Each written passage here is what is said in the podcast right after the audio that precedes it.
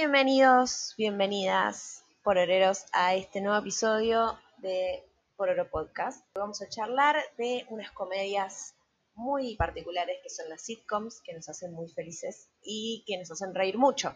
Totalmente. Amamos, deseamos, vemos sitcoms y son como agua en el desierto cuando estamos mal.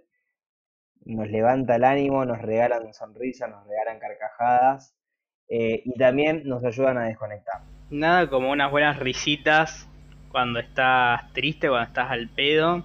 Además, nada mejor que unas buenas risitas viendo una sitcom. Bueno, una sitcom es una comedia de situaciones. Es decir, son, es una comedia que transcurre en muy pocos lugares, es en muy pocos escenarios. Tienen un par de personajes centrales que le van pasando cosas que se resuelven en un mismo capítulo. Es decir, vos podés ver un capítulo suelto de una sitcom y probablemente lo entiendas sin haber visto toda la sitcom completa. Sí, tienen una estructura normalmente de 30 minutos máximo. Como decía Bernie, tienen personajes estables y a veces incluye público en vivo, que los escuchamos reír, a veces no. Son grabadas normalmente en estudios, pero a veces también tienen en ocasiones en exteriores.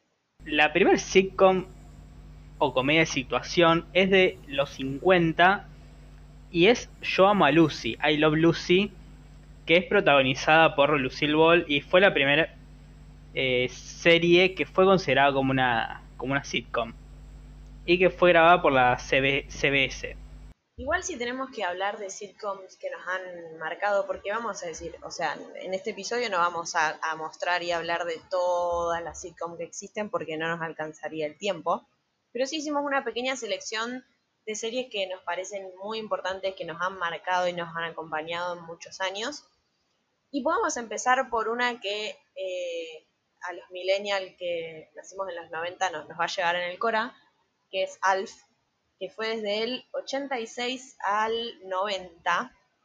Una serie súper rara sobre un extraterrestre que cae en la casa de una familia norteamericana y eh, deciden esconderlo ahí dentro de la casa. Y Alf era un personaje muy particular. Era muy, muy excéntrico, tenía unas ocurrencias muy raras, se quería comer al gato y era muy amigo del niño pequeño de la familia. Como dato, eh, después del capítulo final se hizo una película en el 96 de Al. Jodeme. Sí, una película. Creo que cae la CIA, una locura así. muy, muy bueno. Bueno, pero, pero de verdad yo no la vi la película, pero me preguntaba eso, tipo, hay un extraterrestre que vive en una eh, casa de familia clase media. Claro. Y de repente la, la, la CIA no, nunca se enteró tipo no intervino el teléfono ahí, son re persecutas de todo ese tema.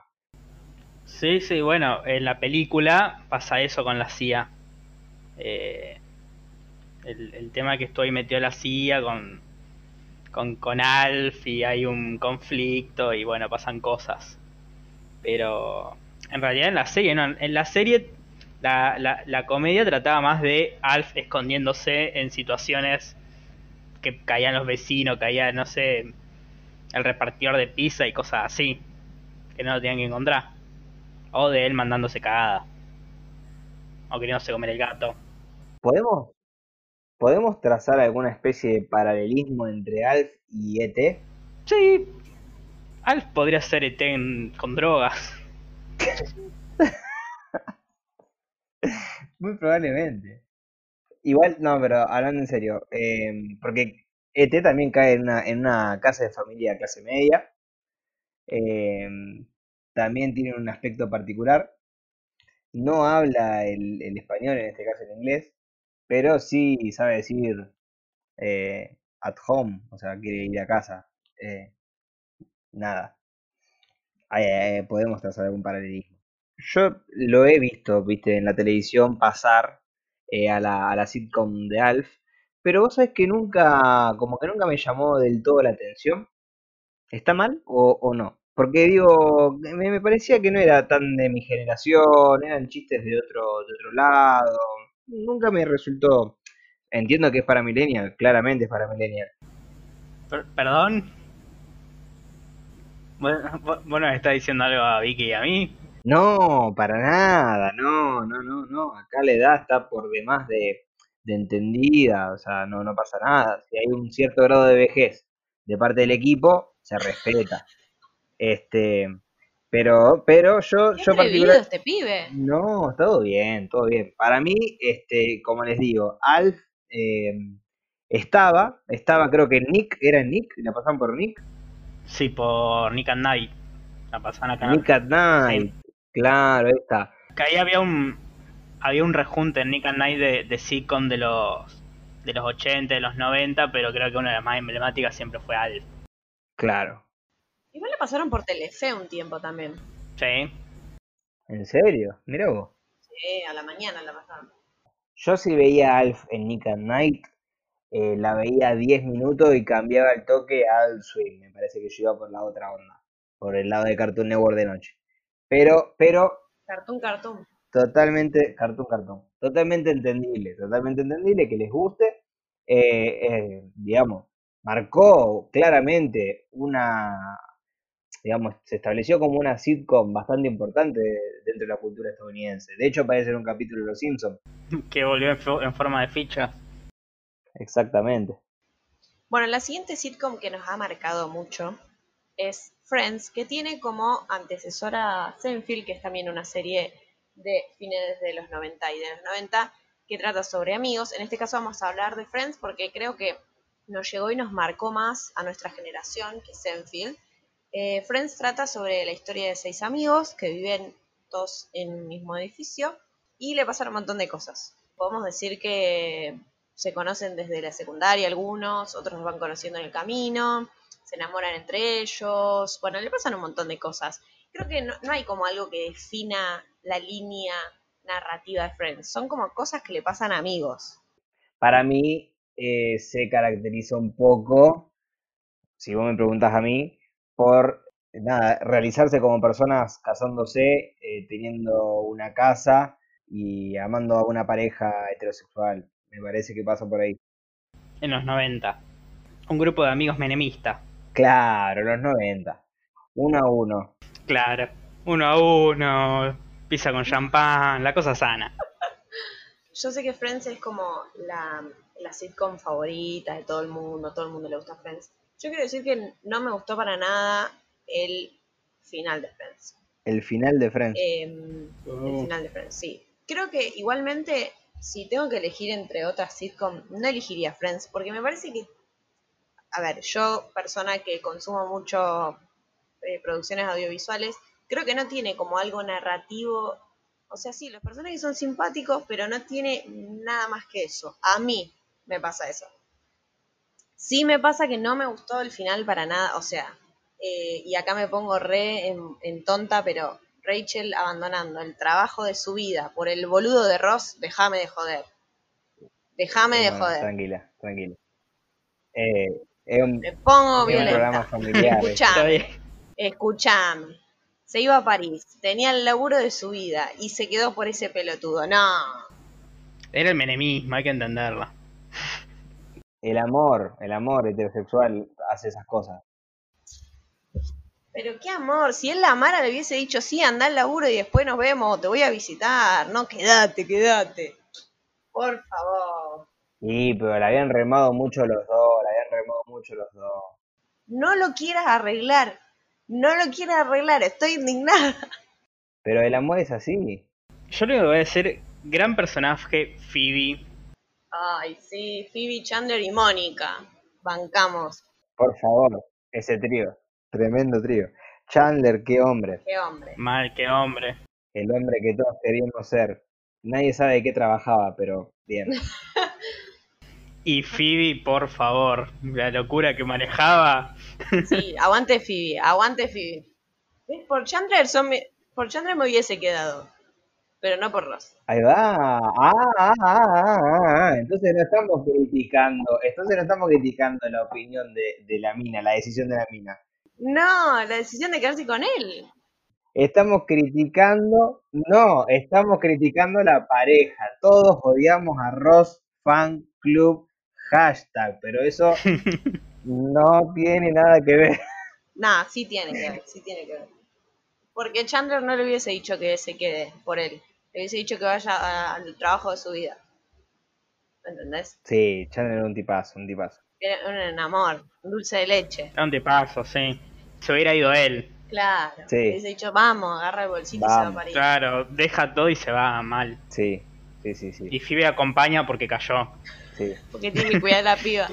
Claro. Y nadie está hablando de Joy, pero es básicamente el Johnny Bravo de, de la serie. Y no, pero eh, cae bien, cae bien el loco. Eh, está, Esa está. cosa rara que hicieron con meterla con Rachel, a Eh, emparejarlos, Sí, es no sé en qué temporada. Fue medio raro esas Es cosas que complicado. hacen cuando estiran la serie. Y... Sí, sí, sí. Pero bueno, toda la serie transcurre en New York, en el- la Gran Manzana. No, mentira. Eh, ¿Cómo se llama? El Central Perk, Central Sí, Park, Central sí. en un bar que existe en Nueva York Sí. actualmente. Eh, debe salir 500 dólares cada café, pero existe. Y... mm, De, no, no sé, digo yo. Esa es la plata que debe salir, ¿no? No, debe salir barato, a nosotros no sale carísimo porque bueno. Claro. Mm, Igual, igual yo calculo que lo barato no es el, el café, sino capaz que sacarte fotos, no sé, en algún lugar icónico de la serie. claro, donde Phoebe tocaba la Ahí, claro, ahí tenés que poner la plata. Eh, el cafecito capaz te sale, no sé, dos dólares. Ahí va, claro, entiendo. Y puede ser. El café un dólar, la foto 500 dólares. Esas tazas, las tazas estaban fantásticas. Sí. Las tazas estaban buenísimas. Pero bueno, ¿quién no quisiera eh, vivir con sus amigos en un mismo piso? Sí. Eh, Sí, habitación sí, sí, enfrenta- sí, sí, de- sí. habitación departamento enfrentado y nada. Si pinto una comida, pinto una comida. Si pinta una película, vemos una película. Si uno está mambiado, vamos todos y lo ayudamos. Muy bueno, me parece genial. Eso, eso, ese es el sueño americano, fin de los 90, champán y caviar. Pero, va, Y duró la serie desde el 94 al 2004. Bocha, bocha Ajá. de tiempo. Bocha, sí. Y nada, estaba ahí todo el tiempo acompañándolos. Yo recuerdo muchas veces estar merendando de tipo 5 de la tarde y que Warner te pase la repetición de, Friends. sí. Así que bien, del 94 al al 2004. Después tenemos también unas versiones de sitcom que, que Argentina incluso compró. Ajá. Tenemos el caso de La Niñera, Ah. que, Uf. que fue del 93 al Gran 99, comedia. flor de serie. Yo la veía. Eh, sí, buenísima. Y acá quisieron hacer en Argentina la versión, Conferencia Peña recuerdo, en el 2004, que no tuvo mucho éxito. Lo que pasa es que para mí era, era mucha competencia con la original, que la seguíamos viendo acá. No pasó lo Sí. mismo con, con Casados con Hijos que nosotros no vimos, o sea, no era regular ver en la, en la tele argentina la Casado con Hijos eh, original de Estados Unidos. Veíamos directamente la de acá. Pero con la niñera no pasó eso. Entonces para mí fue muy difícil poder encarar y, que, y que enganche la serie cuando teníamos el otro monstruo original del otro lado. Igual, para ser positivos con la versión argentina, tenía un buen elenco. O sea, está eh, Florencia Peña, Roberto Carnay, Boyol, Mimbrita Brusnelli, Carola Reina. Era un, un buen elenco. Sí. Pero sí, Me gustó Florencia Peña como la niñera. a mí también. A mí el que me encantaba siempre cuando lo veía era el personaje que hacía Roberto Carnay, me hacía caer de risa. ¿Ese era el mayordomo? Que era el, era el mayordomo, sí, De una. era un genio. De una, de una, sí, sí, lo recuerdo bien, genio. lo recuerdo bien. Sí, sí. Aparte Roberto Carnay, un señor actor. Sí. Pero sí, digamos, la que pegó acá fue Casados con Hijos, que creo que hasta el día de hoy la siguen pasando. Que no duró mucho igual. Fueron dos temporadas del 2005 al 2006 y nada, pegó porque para mí encontraron como, como le dieron la vuelta y, y los actores y actrices eran perfectos para esos papeles. Me parece que en eso le repegaron Sí. Sí, y nada, también muestran como la argentinidad al palo. Incluso hoy podemos, podemos criticar un montón de esas cosas que eran, bueno, pensamientos de ese momento. Pero, por ejemplo, hoy yo no sé si pasan casas con hijos, nos podemos reír de la nostalgia, pero un montón de cosas nos van a hacer ruido y vamos a decir, mmm, esto no está muy bien. Sí. Mm, Era una- el humor que manejaba, ¿no? El humor que manejaba y, y el inconsciente de la época también. sí. Y lo que ocultaba todo ese humor. Pero claramente, o sea, no, no vamos a negar que nos hemos reído con varios capítulos. Pero sí que si le, le tenemos que aplicar la mirada crítica, que hay que hacerlo, eh, sí que aparecen estos detalles, que no son simples detalles, que, que hacen que nos planteemos de vuelta, una, por lo menos dar, mirarlo con, de, otra, de otra manera, un ojo crítico. Y me parece que está bien igual. Me pasa lo mismo a mí con Two and a Half Men, que es otra sitcom conocida de Estados Unidos, que estuvo del 2003 al 2015 más o menos, eh, que en su momento fue como un boom y ahora yo a mí nunca me gustó demasiado porque, no sé, me parecían eh, como muy pretenciosos, de que el tipo millonario, que tenía un montón de minas, que no le importaba nada, como que no me atrapaba. Y mm, igual creo que si hoy lo miramos, eh, pasaron cosas re turbias en esa serie. ¿sí? Pero igual, básicamente asistíamos a Charlie Sheen haciendo de Charlie Sheen, eso es lo que todos dicen, digamos, interpretaba su, su papel, digamos, como, como él, y la aparición de un hermano y del hijo del hermano, sería de su sobrino, de Charlie Sheen, que habitaban toda la misma casa. Pero sí, sí, sí, había bastantes cosas turbias, digamos. Cada historia tenía, tenía un, un cierto, mm, eh, una cierta característica turbia que adornaba el capítulo. Pero, pero eh, a mí, a mí sí me, me, me, me hacía reír cada tanto. Podemos igual también hacer como un... A ver. A ver, les tiro esta idea a ver si concuerdan conmigo. Two and a Half Men. Podría ser una sitcom de Iron Man. El personaje de Iron Man. Polémico lo que tira. Polémico. Porque el personaje de, Cha- el personaje de Charlie Sheen, eh, ahí con Iron Man. Y está parecido, sí. No recuerdo ahora, Charlie Sheen era, ah, era eh, compositor de música mm, para comerciales. Para comerciales. Eh, no era, no se dedicaba a la tecnología, pero, pero podríamos cambiar la profesión. Sí, Podemos hacer una, rever- una reversión, una remake de Two and a Half Men, Iron Man y Capitán América. Claro, Charlie Sheen era como un Iron Man.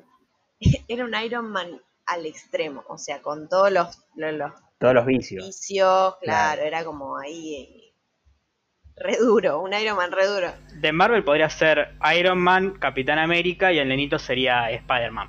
Puede ser, puede ser. Rarísimo eso. Igual el nenito, que ahora no recuerdo el nombre, eh, había terminado, había terminado en Irak, ¿no? No, Irak no, Vietnam. Le había, ma- no, Vietnam no. Le había mandado a una guerra del Golfo, ¿puede ser? A una de las guerras lo había mandado. No, no sé si era del Golfo, chicos, estoy flasheando. Pero era una de estas guerras. Eh, me parece. Bueno, y también hay que decir, también hay que decir que el sucesor de Charlie Sheen, eh, no es que murió ni nada, bueno, en la serie creo que sí, Spoiler alert. pero fue Aston, Aston Kutcher, Kutcher, el gran Steve Jobs. Fue rara igual esa incorporación, ¿eh? Sí, sí, yo vi esa incorporación y fue como... mmm, la podrían haber terminado ahí. No lo sé, no lo sé, no lo sé. No, no, eh, ya a partir de la aparición de él no lo terminé de ver, digamos, no, no vi toda esa parte. Pero mm, sí es verdad que parece que es más floja la segunda parte que la primera. Digamos, no es lo mejor que ha hecho Aston Kutcher. Pero no solo por la actuación, sino también por la debilidad del guion. O por las características del personaje, digamos. Nosotros estábamos muy acostumbrados a un Charlie Sheen eh, borracho, adicto a todo, eh, re enfiestado con las minas, y después vemos un Aston Kutcher un poco más relajado, entonces como que desentona bastante. Igual qué garrón, qué garrón que se te mete un hermano en tu casa a vivirte la vida durante tanto tiempo, chico. ¿Qué? Ese hermano era más desubicado que, que no sé, encima con el hijo. Bueno, pobre. No, Quiero que hablemos de How I Met Your Mother, cómo conocí a tu madre, una de mis sitcom favoritas. Gran, gran sitcom. Gran, gran serie. Que tiene una, una historia bastante particular. La historia es eh, un tipo, un señor, que le cuenta a sus hijos la historia de cómo conoció a su madre. Entonces, en realidad, la serie empieza en el 2025, creo, por ahí, y se retrocede en el tiempo a 2005, y todo el tiempo la serie, los capítulos, son eh, flashbacks de cosas que le pasaron a Ted mientras conocía o antes de conocer a la madre de sus hijos. Flor de serie hermosa, muy humana, eh, donde habla del amor, de la amistad, de los trabajos, de cómo nos realizamos como persona. Es increíble. Yo lo dije un montón de veces y es polémico, pero para mí, How I Mother es mejor que Friends. Uh, la tiró. Es como. Fue como la, la, salió después, un año después que terminó Friends, salió How I Mother. Y para mí tiene mucha más fuerza la historia. Tiene muchos más condimentos, muchísimas eh, cosas narrativas que, hacen que, sea superadora Friends. Para mí. Y muchos muchos metachistes también. Sí, detalles que, hicieron en la primera temporada y que en la última los ves y siguen teniendo sentido. Todo estuvo siempre pensado desde el principio. O sea, vos ves la primera temporada y ves la última y todo cierra. Es muy, muy buena. Un detalle que me encanta es que justamente como él le está contando la historia a los hijos, no puede hablar tan directamente sobre las drogas. Entonces le dice, no, sí, con tu tío Marshall estábamos comiendo un sándwich. Y vos los ves y estaban, pero en una... En una estaban, pero para los hijos... Un churrazo. Claro, y los hijos, para los hijos estaban comiendo sándwiches. Y tiene como un montón de este tipo de chistes que están buenísimos. Muy buenos. Aparte tiene personajes increíbles, épicos, que, yo creo que los recordás al instante. O sea, eh, Barney, que es interpretado por Neil Patrick Harris, es legendario como él mismo se presenta. Bueno, Lily y Marshall son la mejor pareja, creo que, no sé, son el amor puro. Eh, bueno, y Ted, que es un enamoradizo que conoce a una, chica y se enamora del toque. Y creo que antes de conocer a la madre, no sé, tuvo como 25 novias. Pero mm, no, es una muy buena historia. A mí siempre me gustó mucho, me parece muy creativa y que, y que puede encontrar esas cositas en lo narrativo, en el guion, que te hacen decir, mirá cómo tenían todo esto pensado. Es muy bueno. La verdad es una, también una de mis sitcom favoritas. También hay que decir que tiene una o dos temporadas que para mí también las alargaron mucho. Pero bueno, eso creo que es algo que pasa en casi todas las sitcoms, que las alargan demasiado y por ahí no son necesarias capaz que no sé 15 temporadas, 10 temporadas, sino capaz que en 6 temporadas resuelves todo bien. Pero bueno, eh, también es como un alivio y llevarse un par de risitas, así que bueno, tampoco nos vamos a quejar tanto. Yo no la vi, pero prometo verla a raíz de esto que me están contando. Súper recomendada. Súper recomendada y muchos capítulos que va a tener que tener unos pañuelitos cerca porque mucha mucha sitcom, pero uh, fuertes también algunos. Como que venís jajajajaja y después terminás llorando. Pero está bueno también eso un poco, porque mm, te cuentan un poco, o sea, es, muy humana esa serie. Creo que ves como muchos aspectos de la vida de las personas en esos personajes y está buenísimo.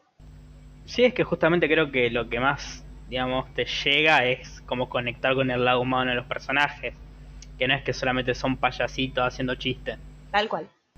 Pero si tenemos que también hablar de, de chistes y muy buenos, voy a mirar a cámara y decir, The Office también, pedazo, pero pedazo de sitcom. Gran sitcom. Gran sitcom. ¿Quién no ha querido laburar ahí, en ese lugar que pasan, pero cualquier, cualquier cosa.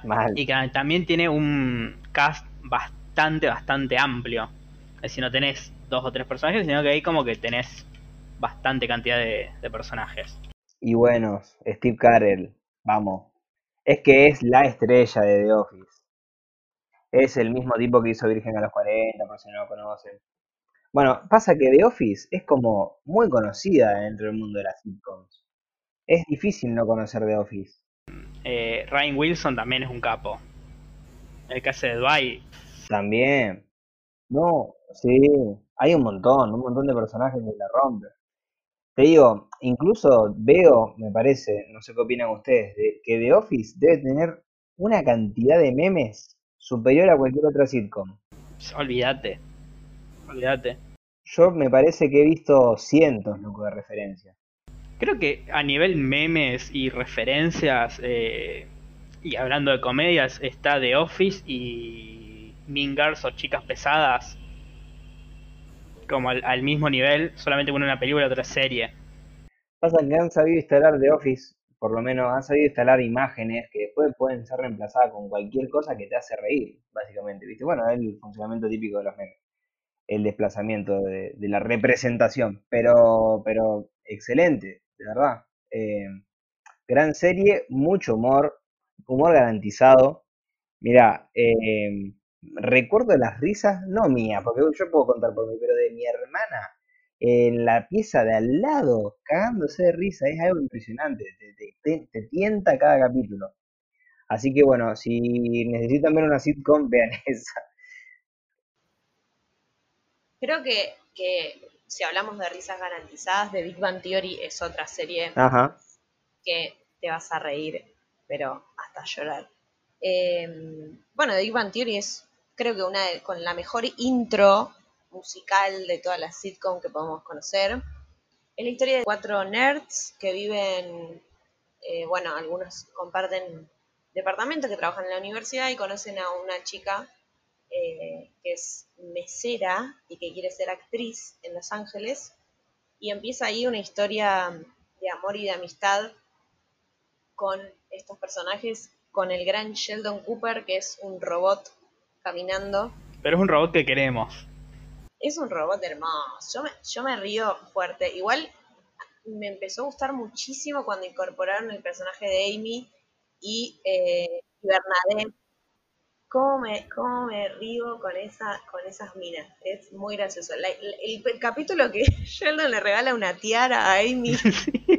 Nunca me voy a olvidar cómo me reí. Eh, es muy gracioso, muy gracioso. A mí lo que me encanta de Sheldon es como. O sea, e-, el actor Jim Parsons, pero es una locura lo que hace con ese personaje. Es una locura. Porque en sí el, el, tipo es, es como súper extrovertido, lo he visto en un montón de, de entrevistas y cuando llega Sheldon es un robot caminando creo que todo, todos los personajes están súper bien marcados y cada uno tiene como su historia personal que, te hace reír mucho. También hay algo que a mí me encanta, que es la madre de, Howard, que nunca aparece. Es un personaje que, que no, nunca aparece, pero está presente siempre. También me parece que otra de las características que, que presenta es que tiene mucha referencia a la cultura pop y además también a lo que es todo el ambiente de la ciencia. Bueno, ellos son nerds, pero hay mucho, mucho chiste así con cierto grado de complejidad, que se entiende, si vos no manejas el, lenguaje científico lo entendés igual, pero se animan a entrar en ese, en ese marco teórico, digamos, se animan a jugar con eso. ¿No les pasa, qué sé yo, que de repente clavan un e es igual a mc al cuadrado y en un contexto re random y bueno, te cagas de risa? Digo, tiene eso, esa parte también. O que lo tratan de jugar a, jugar de boludo porque es ingeniero y los otros son doctores. Claro. Claro. Que decir una para una persona normal, ingeniero, doctor, como así. Vos sabés que cuando dijeron lo de que hay algunas partes en How I Meet Your Mother que te, te causa tristeza o, o no sé, vos llegás a cierto punto de empatía que tocan una temática que se te cae una lágrima. Eh, eso yo en algunas partes de Modern Family lo vi.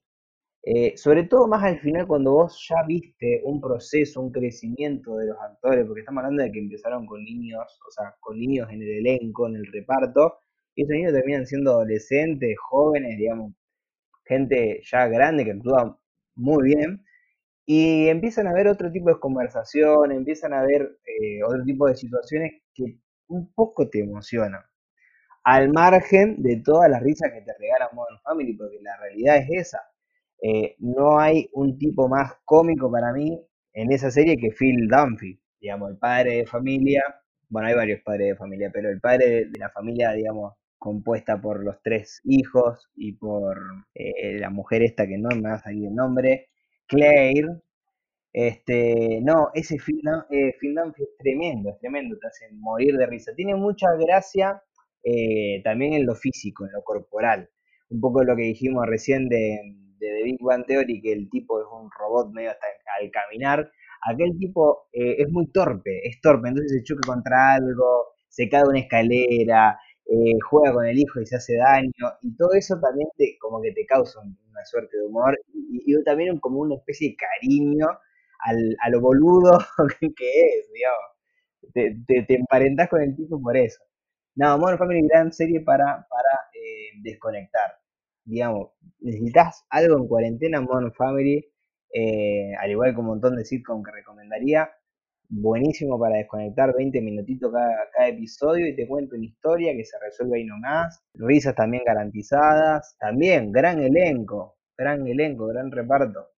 A mí los que me hacían morir mucho la risa era eh, Gloria, que era el personaje de Sofía Vergara, y Cameron.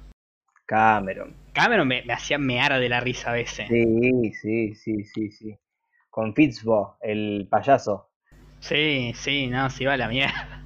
Y, y, toda la, gracia de, Sofía Vergara como colombiana en una casa yankee. Yankee que, no, que no casaba una. Exacto, todos esos deslices de sentido entre, entre la cultura yankee y la cultura colombiana es genial, es espectacular. Bueno, lo que vos decís de Cameron, Cameron se llevó un Emmy eh, por, por sus actuaciones en Modern Family.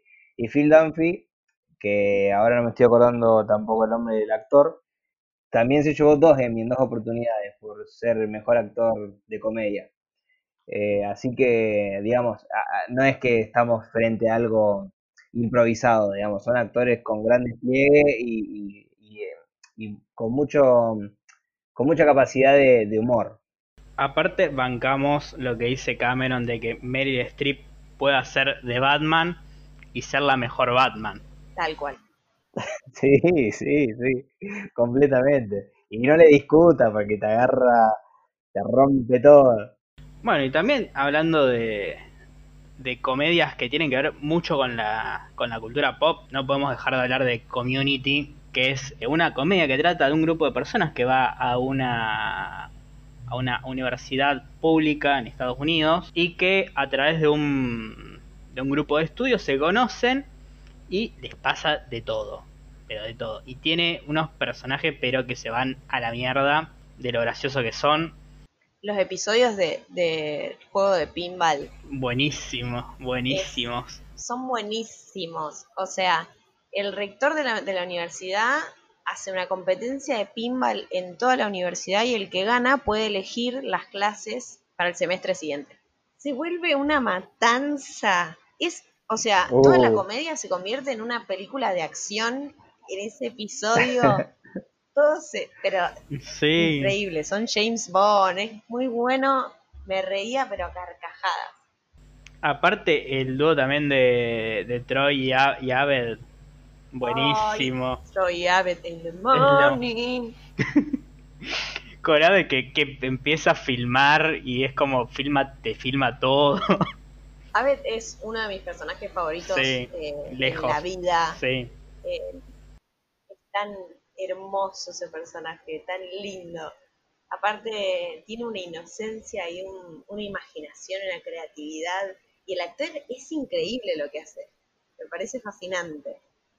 Bueno, y también de Community el que pueden llegar a conocer mucho es a Donald Glover, que no solamente es actor, es hombre. Cantante, rapero, hizo pero todo.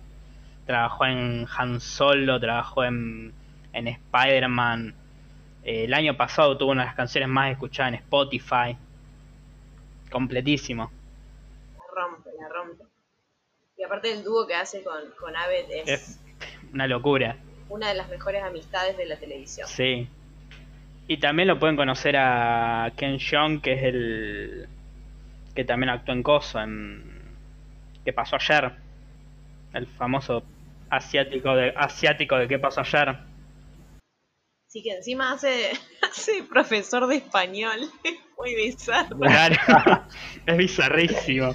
Y aparte él dice, ¿nunca vieron un chino enseñando español? Muy bizarro. No, todo, toda la serie en sí es, es muy buena, me gustó mucho. Es, buen- es buenísima. Y también tiene un montón de referencias a la cultura pop. Todos los capítulos. Y creo que por último, si tenemos que hablar de un- la sitcom que está siendo furor ahora actualmente, tenemos que hablar de Brooklyn Nine-Nine, que es una creación hermosa de Andy Samberg. Y mm, nada, es un grupo de policías en los que mm, los conocemos en su cotidiano, trabajando, resolviendo casos, pero en realidad los casos son como una excusa para conocerlos a ellos y sus locuras. Creo que es una serie hermosa que a mí me hace reír mucho, me pone de buen humor. Creo que ya lo dije un montón de veces, ah, es más, escribimos una nota en nuestra página web porque a mí me hace feliz esta serie, de verdad. Cuando estoy mal humor, estoy triste, la miro y es me, me, me- me hace reír mucho. Yo creo que hay que decir algo antes de seguir, porque mm, a mí no me pesa para nada en absoluto expresar que Andy Samberg encarnando a Jake Peralta es el que hombre Qué hombre. de todas las sitcoms que acabamos de nombrar y pega en el palo con Chandler. Estoy enamorada. El hombre definitivo, no, pero lo supera. Chandler. No, tan así, no, pará. ¿Tan así? Sí, sí. ¿Ustedes creen que puede Sí. llegar a ser algo así? Sí. Bueno, puede ser, puede ser, puede ser, puede ser. Qué hombre, que aparte, primero que es, es tremenda el, el tipo de humor que tiene eh, y la comedia que genera. Eh, con mucho gesto eh, de, de la cara facial y también con mucho chiste, muy, muy elocuente todo, todo lo, como lo, lo van expresando. Este, y no es el único, está muy bien acompañado. Sí, Por eso creo que se genera una combinación explosiva con varios de los otros actores y actrices que hacen que la serie sea una comedia alucinante. Tenemos a la, arge- a la argentina Stephanie Beatriz, que es, eh, interpreta a Rosa, Rosa Díaz, que a mí me hace reír mucho porque es como todo lo resuelve con violencia la loca. Le decís algo, viste, y Sí. ya, uh, uh, es como re guasa. y me Salta, hace salta, reír salta. sí. mucho. Que Andy Samberg también es un, un actor, pero que nació en la comedia, o sea, nació para hacer comedia. No sé si conocen The Lonely Island, es una maravilla lo que hace ahí también. O sea, los temazos que hace Andy Samberg con The, On- The Lonely Island, vayan a YouTube, búsquenlo y cánse de risa. Sí. Sí, viene laburando muy bien. Incluso hizo una película a principios de este año eh, de, bajo presupuesto, una película que, que era como así súper tranqui, que la rompió en los festivales de cine antes de que empiece toda esta pandemia, que es Palm Spring, que es una comedia romántica, pero que no es como la comedia romántica habitual que vemos así en la tele o en Netflix. Eh, tiene una vuelta de rosca buenísima. A mí me gustó muchísimo esa película y Andy la rompe. Sí, sí. Además tiene esta variable de los viajes temporales, así que para los interesados en la temática, ir ya mismo a verla. Igual hay un gran hombre en esta serie que mueve los abdominales más que la lengua, que es Terry Crew. Lo amamos. O sea, tengo mil stickers del loco en porque es un capo. Este, y es muy, eh, otorga un nivel de, de- de comicidad a la serie. ¿Por qué? Porque estamos acostumbrados a verlo como un tipo muy jodón, muy, muy humorístico, y acá le dan un papel del tipo responsable de la comisaría. O sea, el, el- no es el máximo, no es la máxima autoridad, pero es el encargado, digamos, de que todo salga bien. Y, le- y lo ponen en un papel de, justamente de, de mucha de mucha responsabilidad, de mucho trabajo de, de equipo y demás, que hace que lo, digamos, te genera una visión paternal de, de- de- del equipo, digamos, eh, el tipo automáticamente es padre en- en- realmente en la casa de dos niñas y además del equipo, básicamente. Y aparte es como el grandote bestia que te puede matar de una piña y él es pacífico y trata de resolver todo con diálogo y es como, ¿para qué tenés esos Sí. músculos? Es como que es una contradicción ambulante, pero y ama el yogur, no le saquen el yogur, no le saquen el yogur Sí, porque sí. se pudre todo. Bueno, Eh, que, que también si para que lo reconozcan, es el actor que está en ¿Y dónde están las rubias? Sí. Tananana, and I need you, tananana, and I miss you. Y de golpe bajo con Adam Sandler también trabajó. Ah, claro, la del fútbol americano en la cárcel. Claro, Sí, sí, es verdad. dos películas así, pero tiene un montón de comedias también. Lo único que en Golpe Bajo le encanta las hamburguesas de queso de McDonald's Claro, y acá le encanta El el yogur. yogur. O sea, evolucionó. los dos extremos. Y sí, encima en una es preso y el otro es eh, alto mando de la, de la policía. Claro. ¿Vos qué te parece? Bueno, si tuviéramos que hacer, si tuviéramos que hacer un prode de mejor intro de serie, mejor elenco y mejor historia, ¿qué elegirían? Difícil. Mejor intro. Mejor intro yo me tiraría por Big Bang Theory. Sí, coincido. Me parece que Es la mejor. Muy elaborada, sí. Tanto a, a nivel musical como a nivel Sí, sí. visual. Pero también otra que me gusta mucho a nivel visual porque me parece muy cómica es la de Alf. La de Alf. sí, ¿Cómo, es verdad, es verdad. ¿Y cómo Es muy simple pero es muy efectiva. La de Alf es eh, Alf robándose la cámara de video de la familia y filmándolos a ellos haciendo boludeces. Ah, mira, no me acordaba. Pero es muy muy gracioso porque encima como Alf es chiquito es como que él te filma desde abajo. Claro, claro, claro, claro, claro.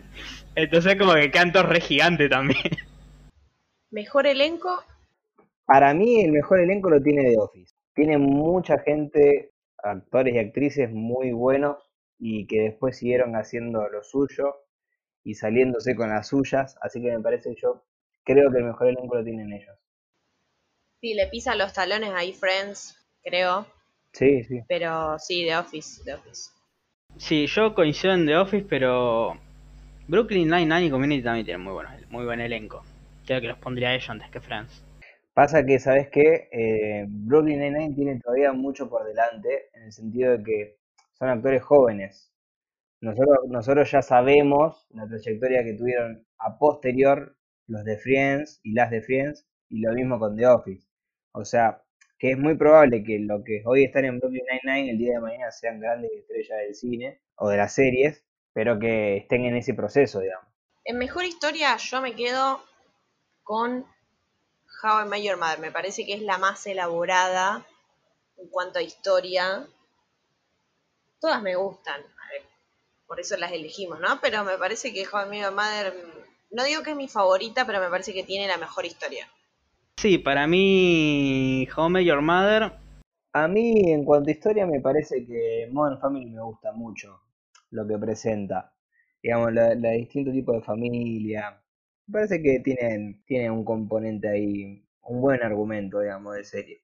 Después, lo que, la manera de presentarlo, bueno, eso podemos estar o no en desacuerdo. Pero me parece que la historia va, y también me gusta mucho la historia de The Office. Eh, ¿por qué? Porque me parece que es una de las pocas veces donde ponen una cámara en un lugar de trabajo y después lo siguieron haciendo otros, como Brooklyn Nine-Nine, de hecho. Eh, digo, me parece que es una, una buena historia. Digo, de salir del, de- del living y de salir de la cocina y te muestro eh, la, la, las oficinas, eh, los lugares comunes de un, de un espacio de trabajo. Me parece que está bueno. Vamos concluyendo este episodio, pero bueno, te dejamos en el camino unas cuantas series que podés ver, que podés, nuevas que conocer y otras que volver a ver y reírte, porque la verdad que nada, este año fue bastante duro, así que vamos a reírnos para pasarla bien, ¿no? Hasta acá pudimos ir atravesando todas las sitcoms desde finales o en realidad principios de los 80 hasta la actualidad. Y sí, las sitcoms han ido cambiando, han ido presentando grandes historias, han ido incorporando grandes actores del mundo de la comedia y después esos actores han sabido eh, realizar sus carreras en otros ámbitos, como en el ámbito de las películas, documentales. Así que mm, invitados todos, todas a seguir viendo sitcoms, a seguir disfrutándolas, a seguir preparando por y reírse un rato. Recuerden que siempre son usualmente comedias cortas. por lo cual pueden acomodárselo en algún momento del día para reírse un rato, nunca está de más. Siempre pueden enganchar algún episodio en la televisión, si no quieren verlo en Netflix o en Amazon. Gracias por escucharnos, por comentar siempre en nuestras redes sociales, que son arroba somos por estamos en Twitter y en Instagram, y tenemos nuestra página web que es somospororo, arroba wordpress.com, donde van a encontrar también un montón de notas sobre series y cine que están buenísimas. Y como pedido personal también, eh, cuando nos sigan nuestras redes, mándenos un mensajito privado con algún chiste o con algún videíto, algún clip de su sitcom favorita, porque tenemos ganas de reírnos un poco también y saber qué, les gustó esta sitcom que, que vieron acá. Así que bueno, nos estamos despidiendo, nos vemos en el próximo capítulo. Somos Bernie, Elías y Vicky y esto es Por Oro Podcast.